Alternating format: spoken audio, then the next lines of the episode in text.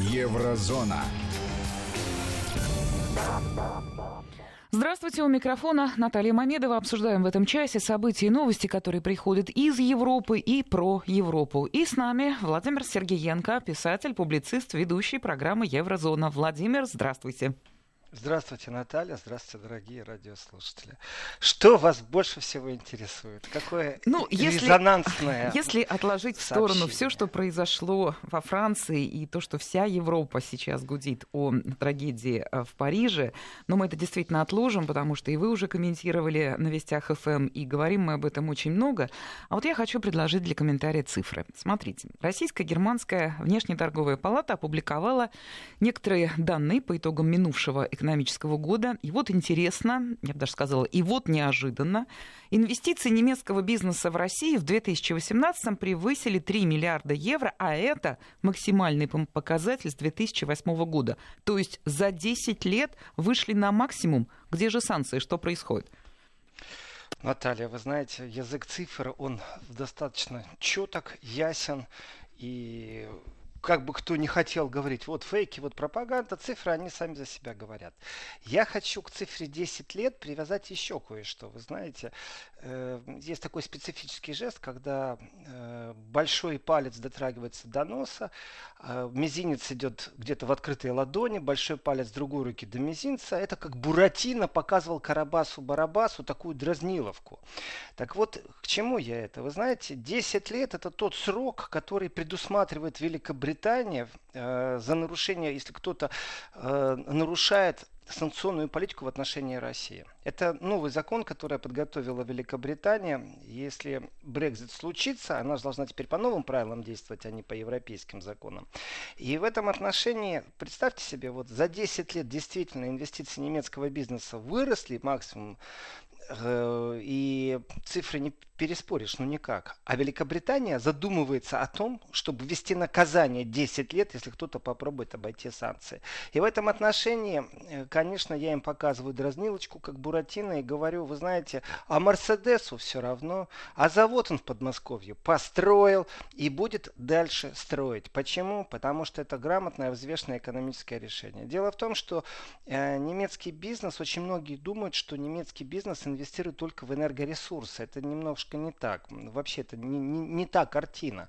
И существует достаточно сильное опасение в немецком бизнесе, в немецкой экономике по поводу прямых инвестиций, потому что Америка все время грозит, что тот, кто даже сегодня не подходит под санкции, он в принципе может оказаться в будущем. Под санкции придется сворачивать бизнес.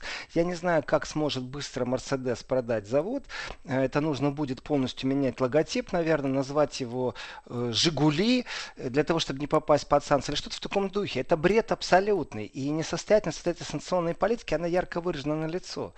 Э, э, ведь э, пресс-релиз, который распространен и говорится о санкциях, о контрсанкциях России, между прочим.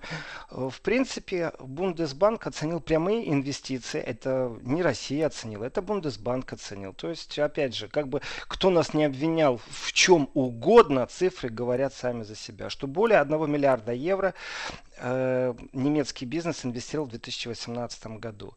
И общий показатель это 3,2 миллиарда евро. И здесь маленькая котировочка, потому что перед этим э, заявляли о том, что 2,1 миллиарда евро это были предварительные результаты оценок инвестиций. Оказывается, аж на целых 1 миллиард больше, запятая 1 десятая миллиарда. Итого, Рост инвестиций. Это всего лишь навсего, вы знаете, конечно же, масштабные проекты, такие как Северный поток-2. И, кстати, вот часто говорят, что Дания имеет право политически заблокировать что-то. А вы знаете, что последняя инстанция на самом деле будет в Брюсселе. И, э, конечно, Дания имеет на основании политических соображений право вводить свои односторонние санкции. Но это будет не вся правда. Ведь существует еще и территориальный спор Дании и Польши. И территориальный спор этих двух держав не имеет никакого отношения к политике, санкционной политике по отношению к России. Но имеет очень даже сильное и глубокое отношение непосредственно к Северному потоку-2. Так вот, э, уже вроде бы как все согласовали, Италии. И вроде бы как третья попытка зайти в Данию и получить разрешение, это, наверное, будет последняя попытка. Если Дания не обратит внимания на Болгарию, на то, как Болгария опомнилась, потому что вначале же Болгария под политическим давлением сообщила, что она не заинтересована, она то хочет, но не может себе позволить. А теперь локти себе кусает Болгария. Так вот, чтобы не включать болгарский вариант, у датчан есть третья, последняя попытка, я думаю, иначе труба пойдет в обход э, датских территориальных вод, тем более, что частично там есть спорный момент с Польшей. Так вот, кроме Северного потока-2, вы знаете, э, есть еще и средний бизнес, есть еще и малый бизнес. Я и именно об этом его... хотела спросить, Владимир, потому что Северный поток-2 это действительно крупнейший, масштабнейший проект, и многие, наверное, подумали, конечно, цифры выросли, если сейчас в разработке этот проект. А нет, есть еще и малый бизнес, и средний бизнес. И вот здесь у меня вопрос. Они ищут пути обойти санкции, или они уже откровенно плюют и нарушают? Э, вы имеете в виду, они это в данном случае средние предприниматели да, средний Германии? немецкий предприниматель. Как он себя нет, поведет и какой у него интерес? Насчет плевать нет. Насчет плевать, Наталья, нет. Они не плюют, честно говорю. Это большие страхи. И ведь нужно иметь не только чувство э, гарантии, Э, ведь риск риском, но что делать действительно, если завтра, вот как Америка развернулась вдруг спиной к договоренностям по Ирану и выстроила целый ряд условий, в которые фирмы, которые годы работали, инвестировали, это не вся немецкая экономика, это и итальянская, между прочим, и австрийская. Э, некоторые фирмы поспешно разворачивались и убегали. Почему? Потому что у них существует бизнес в США. И э, юрисдикция США распространяется, как правило, на те компании, которые представлены в США. Давайте возьмем Siemens. Это огромный э, концерн, он заинтересован оставаться в США, он заинтересован выходить на рынки России. И он в состоянии бороться не только акциями, он еще может и юристами бороться. И он в состоянии лоббировать свои интересы через самых высоких представителей. Если сегодня председатель управления Сименса очень захочется встретиться с канцлером Меркель, он это себе сможет организовать. Но если посмотреть на ситуацию среднего предпринимателя, малого бизнеса, то, конечно, такой возможности нет. Здесь говорится о глобальном подходе, и здесь очень важно, если средний предприниматель будет иметь бизнес и в США, и в России, то риски, а также пропаганда, а также угрозы непосредственно, которые распространяются через посла США в Германии, они сыграют свою роль. Вы знаете, очень часто есть желание у предпринимателей, но у них есть чувство страха. Если же у среднего предпринимателя нет бизнеса в США, то тогда я применю ваше слово, ему плевать на эти санкции, потому что его бизнес в США не достанут, потому что там нет бизнеса. И тогда он направлен э, на Россию. Я могу так сказать, вы знаете, из Берлина в Россию лететь два с половиной часа. Э, а в Америку далеко. Зачем немецкому предпринимателю летать в Америку? Ну вот Россия, благодатная почва. Берите пример с Даймлера. Поверьте, Даймлер все просчитал. Даймлер, Мерседес, это огромная компания, риски просчитали. Я считаю, что, э, э, вы знаете, в тени произошли очень сильные изменения. Здесь и мягкая сила присутствует. Здесь и пропаганда стабильности э, российского рынка очень сильно существует. И вот эти вот первые шаги, они являются для малого бизнеса еще достаточно вязкие именно в информационном поле. Но в практике на муниципальном уровне, или как говорят в Германии, на земельном, потому что у нас федеральные земли это отдельные субъекты федеративной республики. И вот земельные категории, Landesebene, то есть Landestag, это отдельные независимые свободные земли. Так вот на земельном уровне, конечно же, интерес, при том Восточная Германия, Мекленбург, он четко уверен, потому что есть пример Северного потока, что ни правительство немецкое не бросает, ни инвесторы не бросают, несмотря ни на какие угрозы. И там ощущение того, что с Россией надо связывать свое будущее, намного сильнее, э, чем, скажем, в какой-нибудь э, Северной Райн-Вестфалии. И мы не забываем, когда приезжает глава Баварии несколько раз в Россию, это был еще Зейхофер, в сопровождении бизнесменов, то это демонстрация того, что есть перспективы и идет какое-то движение. Вот здесь очень важно не только сотрудничать, я считаю, знаете, министр с министром а, а, и бизнес с бизнесом. Вот эти вот земельные главы, которые с собой привозят земельных бизнесменов, тем самым демонстрируя свое собственное спокойствие и политическое и экономическую уверенность в будущем, это безусловно безумно важные шаги. И Владимир, я на а просматривается, наблюдал. А вот да. наблюдаете, просматриваете ли, ну, некую конкуренцию, что, что ли? Пока немецкий бизнесмен будет думать, примериваться, там, насчет санкций тоже как-то э, выяснять, итальянец придет и начнет работать в России, заключит Правильно. Да, да? Правильно, Наталья, абсолютно. Э, смотрите, вот э, почему я начал с 10 лет Великобритании. Вы, мы говорим, вы мне даете цифру, апеллируете, что за 10 лет вот у нас больше 3 миллиардов инвестиций, и действительно выровнялась кривая, пошла вверх и достигает определенных высот из Германии прямых инвестиций в Россию. И в этот же момент где-то там э, недальновидные политики Великобритании, выходя, еще не выйдя даже из Евросоюза, вроде как перерабатывают закон, привязывают его, конечно, к Украине, конечно же, как по-другому. Но, тем не менее, их недальновидность бьет по английскому бизнесу, по великобританскому.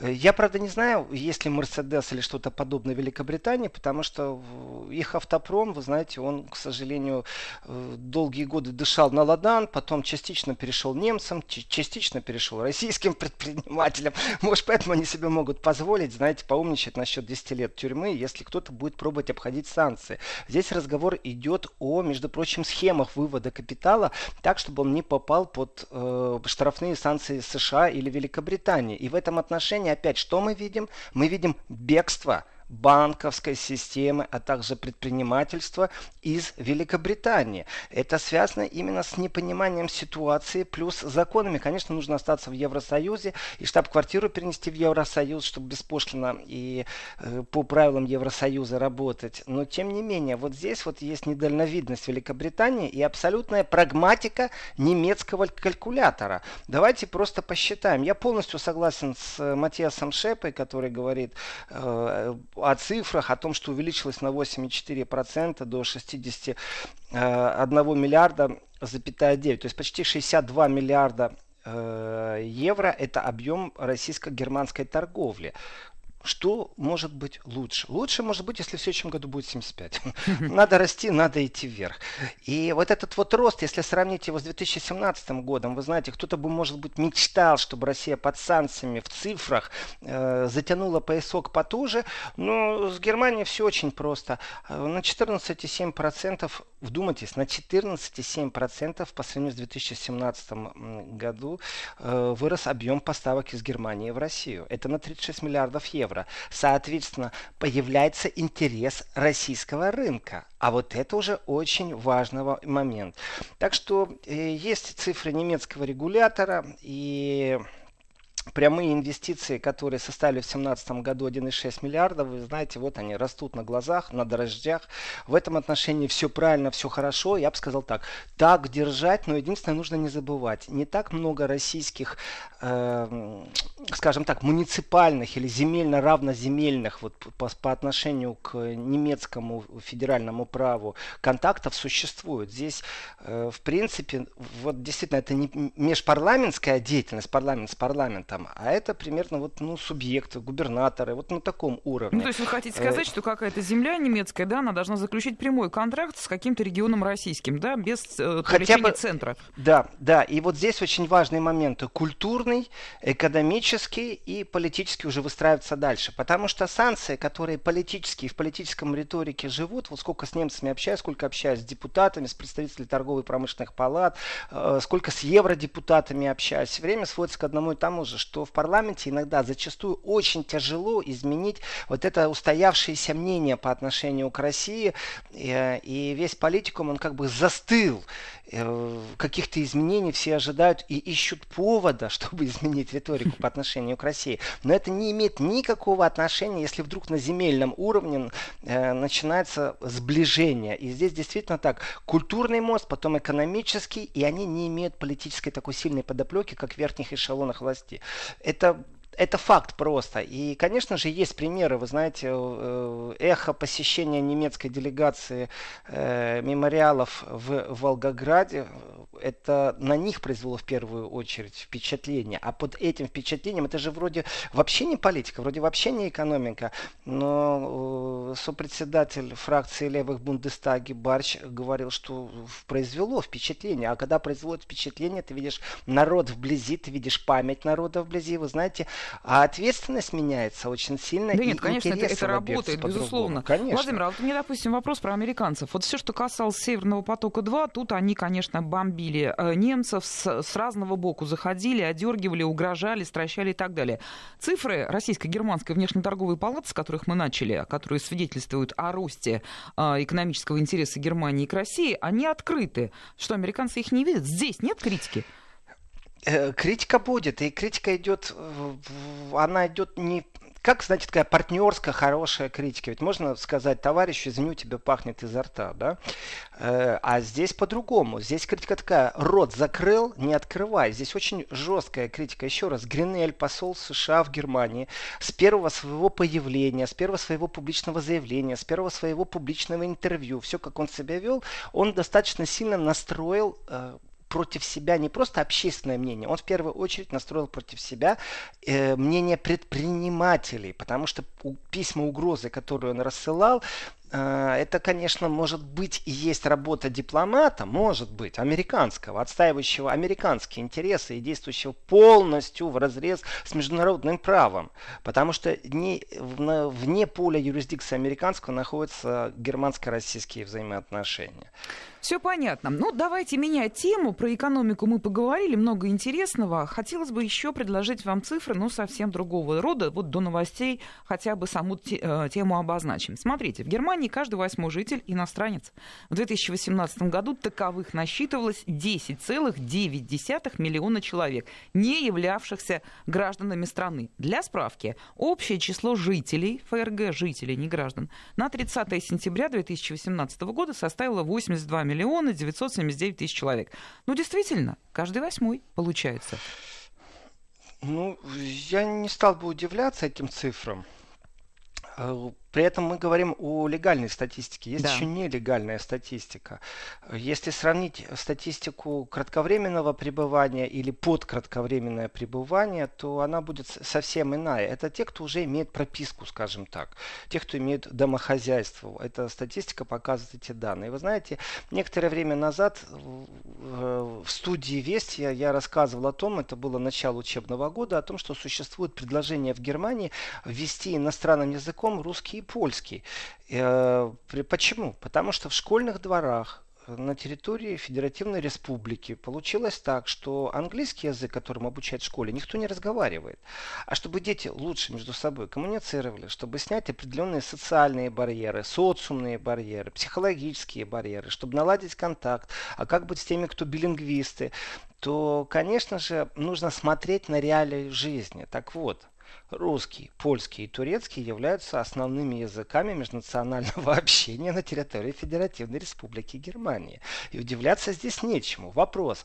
Они действительно должны в школьном дворе говорить на английском языке между собой, если они тут же переходят с немецкого, один на русский, второй на турецкий, третий остается на немецком. Нет, ну они, наверное, действительно никому ничего не должны, э, свободно говорят так, как им нравится, но для властей Германии, наверное, этот показатель надо Есть о чем изучать. задуматься. Да. Конечно. И вопросы, эти вопросы были подняты в первую очередь в Нижней Саксонии и вызвали в начале шквал критики, потом была такая пауза, потому что э, вот эти иностранцы, которые проживают, ведь нужно еще понимать, существуют права человека, о которых тоже пробуют говорить только всегда в одном направлении.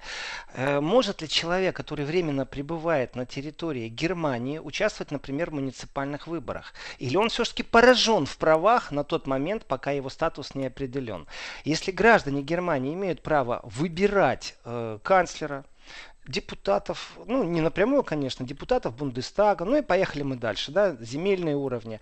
А вот скажите мне, а если существует маленькая деревня, э, назовем ее как угодно, эту деревню, там какой-нибудь Мюнхенхаусдорф, и в этой деревне так получилось, что 80% живет людей с миграционными корнями кто будет их представлять интересы? Те 20%, как в скобках беру слово, аборигенов, как сегодня часто называют в таких местах людей, которые коренные немцы. И это не издевательство. Это, вы знаете, такое, вначале филетонизм был, а потом пошло уже как нормальное иногда выражение.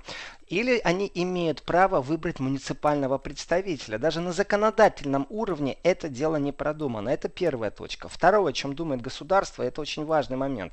Это о финансировании не только мигрантов, но и вообще процессов интегрирования. Ведь тоже очень много мифов. Когда считается, сколько стоит медицинское страхование, сколько стоит аренда помещения, в котором он живет, коммунальные услуги, плюс минимальное социальное прожиточное пособие, э, то вырастают какие-то огромнейшие суммы в размерах страны на количество людей, которые здесь живут. И опять же, э, кто выплачивает, из какого кармана это будет выплачено? В этом бюджет федеральный или все-таки земельный? Вот или пополам? Действительно очень интересно, понятно абсолютно вот нам, россиянам, все эти вопросы. Давайте ответы и комментарии сразу после выпуска новостей. Напомню, с нами писатель, публицист, ведущий автор программы «Еврозона» Владимир Сергеенко. Еврозона. Продолжаем разговор. Напомню, с нами писатель-публицист, ведущий программы Еврозона Владимир Сергеенко. Владимир, мы говорили о стабильности или уже начале нестабильности социальной системы Германии из-за серьезных качественных перемен в структуре населения, реального И населения. Да, да, Наталья, здесь очень важный момент, как раз остановились мы на новости э, о финансировании. Значит, я хочу тоже оперировать цифрами. Дело в том, что существует запрос альтернативы для Германии партии в правительство, есть правительственный ответ. Значит, только на обогрев и коммунальные услуги жилищные ну, прибывших мигрантов Германия потратила 3 миллиарда евро. И это только часть всех расходов. Если смотреть суммарно, то по э, том, что нам отвечает правительство Германии, мы видим, что около 21 миллиарда обошлось содержание содержания мигрантов. И сюда входят и муниципальные расходы, и земельные, и э, федеративные расходы. То есть из всех касс взяли понемногу. Если посмотреть на то, что Германия в свою оборону вкладывает 36 э, миллиардов, евро ежегодно. Представьте себе сумму в 21 миллиард евро. Это огромнейшая сумма, которая уходит вот на беженцев и мигрантов. Соответственно, когда мы говорим о том, что каждый восьмой житель Германии не резидент Евросоюза, то это в первую очередь, конечно же, не языковый барьер в школах, а это в первую очередь огромнейшие траты, которые идут из бюджета. И это очень многим не нравится. Спекуляции вокруг этого и инсинуации все время продолжаются. Но опять же, оперируя оперируя языком цифр, мы понимаем, что 21 миллиард это э, больше половины всех расходов, которые идут на оборону. И здесь, конечно, меня это радует. Почему Уж это? лучше они тратятся на мигрантов, чем э, будут вооружаться. Ну, я а, ну, если с этой точки да. зрения, Владимир, а Только а если вот мы предпол... э, объясним для себя, да, каждый восьмой иностранец, повторимся сегодня, это данные в прессе опубликованы, но ведь это не только про ту историю, что заполонили беженцы Германию, там другие европейские страны. Это и про то, что в Германию приезжают отнюдь никакие не беженцы, а нормальные люди, которые профессиональные специалисты, хотят жить, работать в Германии, что-то делать по закону для того, чтобы дождаться немецкого паспорта. Они же тоже сюда входят. Много ли этих входят. людей? Как к входят. ним относятся? И на что они рассчитывают, если их государство поддерживает? В принципе, Германия является, конечно же, интересным рынком труда. Конечно, получить рабочее место в Германии интересно. Конечно, существует экономическая миграция, когда люди просто едут в страну со стабильной экономикой сильной и пробуют как-то устроиться, потому что это лучше, чем у них. И здесь тяжело какую-то конкретную статистику э, привести, кроме, э, опять же, простых цифр.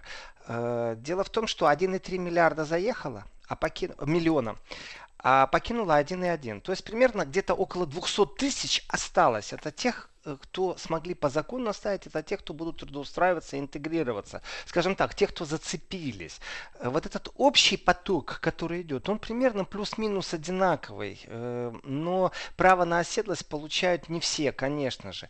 Если исходить из этих 200 тысяч, кто получил какое-то право, ну давайте тоже часть, это все-таки еще судебные решения или тяжбы, которые опротестовали свою высылку. Но часть людей получила какую-то статусность. Есть еще понятие вот этих вот рабочих виз и И много сплетен вокруг этого ходит, что, например, э, в связи с тем, что Германия решила конкурировать э, с Польшей по трудозанятости украинского населения, теперь украинцы по-черному могут работать в Германии, их за это штрафовать не будут. И не будут высылать, не будут вставлять их в компьютер и не будут депортировать. Это миф. Это миф. Это большая разница получить голубую бизнес-визу, заранее трудоустройство, э, что является практически невидимой частью в этом миграционном потоке. Если говорить вообще о миграции народа населения, то, например, та же Польша очень много говорит о том, что у них работают украинцы, что она одна из островных стран, которая принимает Украину. Но мы знаем, что сами-то поляки тоже очень хорошо мигрируют. Допустим, они, их очень много в Великобритании. Самая большая община – это польская. Немцы куда-нибудь едут? Немцы едут когда получают пенсию, вы знаете, по законам, ведь социальное пособие можно получать только если ты находишься на территории Германии, а пенсию, которую ты всю жизнь зарабатывал, и которая практически в два раза меньше, кстати, чем австрийская пенсия в Германии, как это ни странно звучит, э, ты ее можешь получать где угодно. И, например, Доминиканская республика шутейно называется ДДР, то есть Deutsche хм. республика. Э, нет, немцы едут, но поток немцев, как правило, связан с инвестициями инвестициями и с потоком бизнеса. Едут менеджеры, едут топ-менеджеры, едут инженеры, едут конструктора. И это не имеет отношения, конечно же, к тем гастарбайтерам и сравнивать категории выезжающих немцев на заработки и приезжающих украинцев я бы не стал.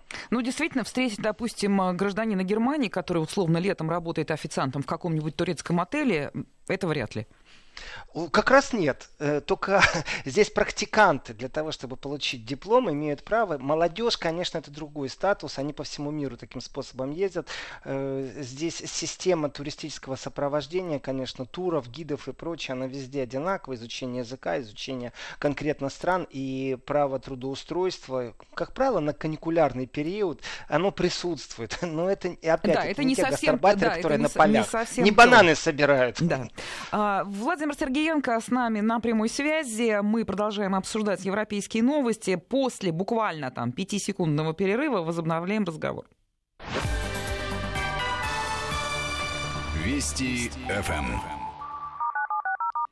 И возобновляем мы его новостью, которая меня просто вот удивила, вот уж на что действительно, да, я считаю, а, а, а, немцев вот, по, ну, такие, вот как народ, да, очень интересным, считаю людей серьезными, такими запасливыми, так, которые смотрят вперед, очень так серьезно все просчитывают. И вот смотрите, в Германии на руках у населения хранится почти 9 тысяч тонн золота. Это данные немецкой прессе. Газета Handelsblatt. Она говорит о том, что граждане предпочитают иметь дело с драгоценным металлом э, во время нестабильности на мировых рынках, низких процентных ставках в банках. И с такой целью они защищаются от инфляции. Признаюсь, удивилась. Ну, слитки не слитки, но какие-то вот эти, да, хранят они в граммах, вот этот вот металл дорогостоящий.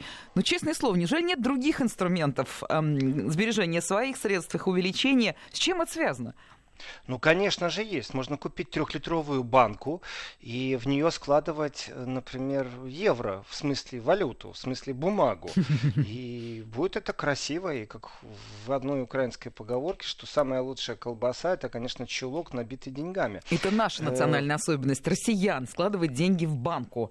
А все-таки немцы как-то оперируют банковскими услугами у нас есть некоторое изменение вообще определенных тенденций, и они связаны не только вот с немецким менталитетом. Вы знаете, здесь нужно говорить о европейском изменении определенного контекста. Давайте для того, чтобы понять вообще, зачем люди покупают золото, вернемся вообще к понятию, что такое золото, для чего оно есть. У нас есть игроки на рынке такие самые большие.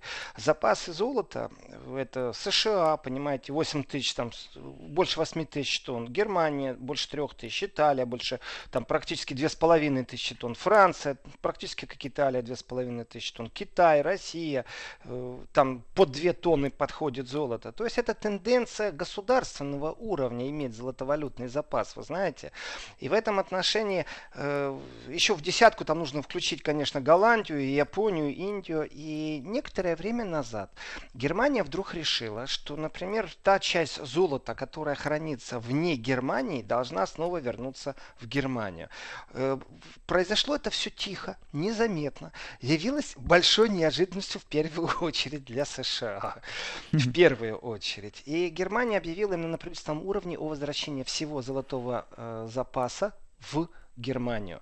А в принципе, э, немецкое золото хранилось и во Франции, и хранится еще немного в Великобритании, ну и самое главное, конечно, в Федеральной резервной системе США. Вот тогда всемирные заговорщики начали говорить о том, что отношения между Германией и США немного будут испорчены, когда Германия просто свое золото решила забрать. Голландия решила свое золото забрать. Но давайте так, если вдруг государство говорит, что оно хочет у себя дома иметь золото в своих банках, то как простому человеку реагировать?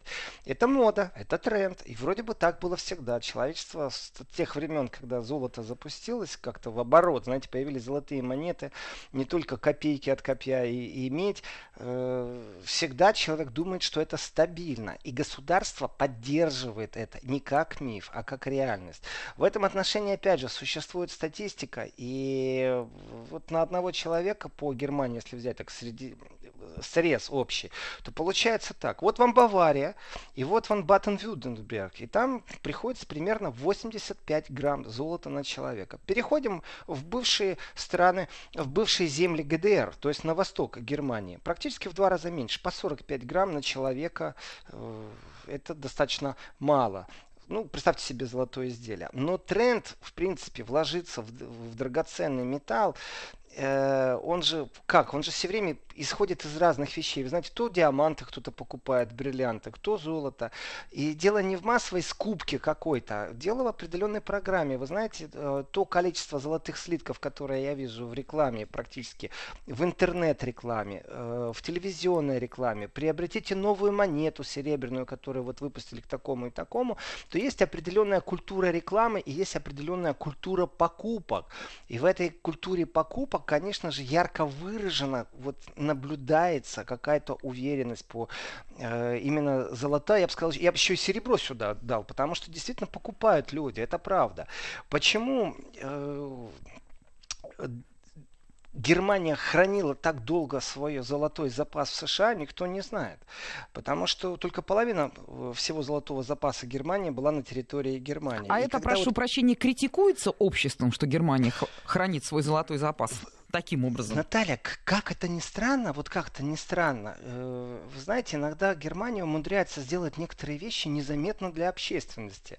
Не то, чтобы там погудели, погудели и перестали, но кто интересуется, тот услышал, но забыл. А как так получилось, что когда Германия стала формировать свой золотой запас в 1951 году, мы говорим о Западной Германии, когда вот как раз было экономическое чудо после Второй мировой войны, когда золото очень сильно прыгнуло в цене, очень в, в экспорт стал приносить огромное количество долларов, то получалось так, что доллары э, менялись на золото, вдумайтесь, доллары то есть не немецкие угу. марки, а именно доллары. Это то, что приносил экспорт. Менялись на золото, но золото оставалось в США. Вот как так получилось? Э, под какие такие договоренности между кем и кем? Что за гарантии? Э, представляете, план Маршалла, воплощение, возрождение немецкой экономики. Это действительно чудо экономическое. Э, после страшнейшей трагедии на всей планете, в Европе, но с условием, вы доллары, которые заработали, переводите в золото и храните у нас. И вот Германия годы спустя, вдумайтесь, годы спустя решила вдруг, что она свою суверенность будет доказывать и здесь. Притом не одна Германия, еще раз, Голландия тоже об этом объявила, и тоже под шумок. И вот в тот момент, э, вот прямой вопрос, а что народ говорит, а как он думает, в тот момент, когда Германия заявила о том, что она будет забирать свое золото из США, в этот момент народ-то и узнал в основном, что там хранятся огромное количество, э, что на сумму там 120 миллиардов примерно, 270 тысяч слитков. Это такой, знаете... Ну, узнал. И что? Критика? И ничего. А. Они, они, они, они просто узнали. Их только ознакомились с информацией. И давайте так. 91 тонна золота была во Франции. Тоже такая интересная вещь. 432 тонны в Лондоне. И Германия заявила о том, что она хочет это держать теперь и в состоянии держать у себя э, дома сама. Э, Является ли это как бы доказательством того, что экономическое чудо закончено или наоборот, Германия стала действительно на путь возрождения и стабильности и не нуждается больше во внешних гарантах. Ни французская, ни английская. Э, вот очень не хватает, что Германия в России хранила. Но я так понимаю, что это не связано никак с разделением сфер влиянием. Но тем не менее, по поводу немцев и простых немцев. Э, запрос на стабильность, как вы формулируете изначально вопрос, Наталья, он есть, потому что э, пример тому Греция. Как бы ты ни работал, сколько ты ни работал, бах, а пенсии нет. Э, произошла приватизация, вышли некоторые закладные на гособъекты, экономику очень сильно трясет. Посмотрите на Италию, э, у которой греческий долг это ерунда по сравнению с тем, какой сегодня долг у Италии. И Италия действительно думает и задумывается этот диалог, между прочим, между Италией и Брюсселем, между Центробанком европейским, э, по поводу того, является ли итальянская лира выходом из положения, а также вот эта вот э, такая итальянская инфляция на лиру, потому что евро четко контролируется как валюта Центральным банком. И Центральный банк Европы не позволит каких-то амплитудных скачков или еще что-то. Они достаточно жесткая неподвижная конструкция. С, сегодня, между прочим, все еще нулевой нулевой процент банковский у них, если вы берете в Центробанке евро. Но э, разговоры об этом все время есть. Вот представьте себе, Италия выйдет и начнется опять переход из евро в лиру. Вот что простой человек может сделать? Э, опять понять, что в два раза все подорожало, да. как это было, когда евро Владимир, ну вот Или мы... все-таки золото заложить? Вот хорошо, такой финальный текст получился под занавес программы. Благодарю вас. Владимир Сергеенко, писатель-публицист, ведущий программы «Еврозона». Еврозона.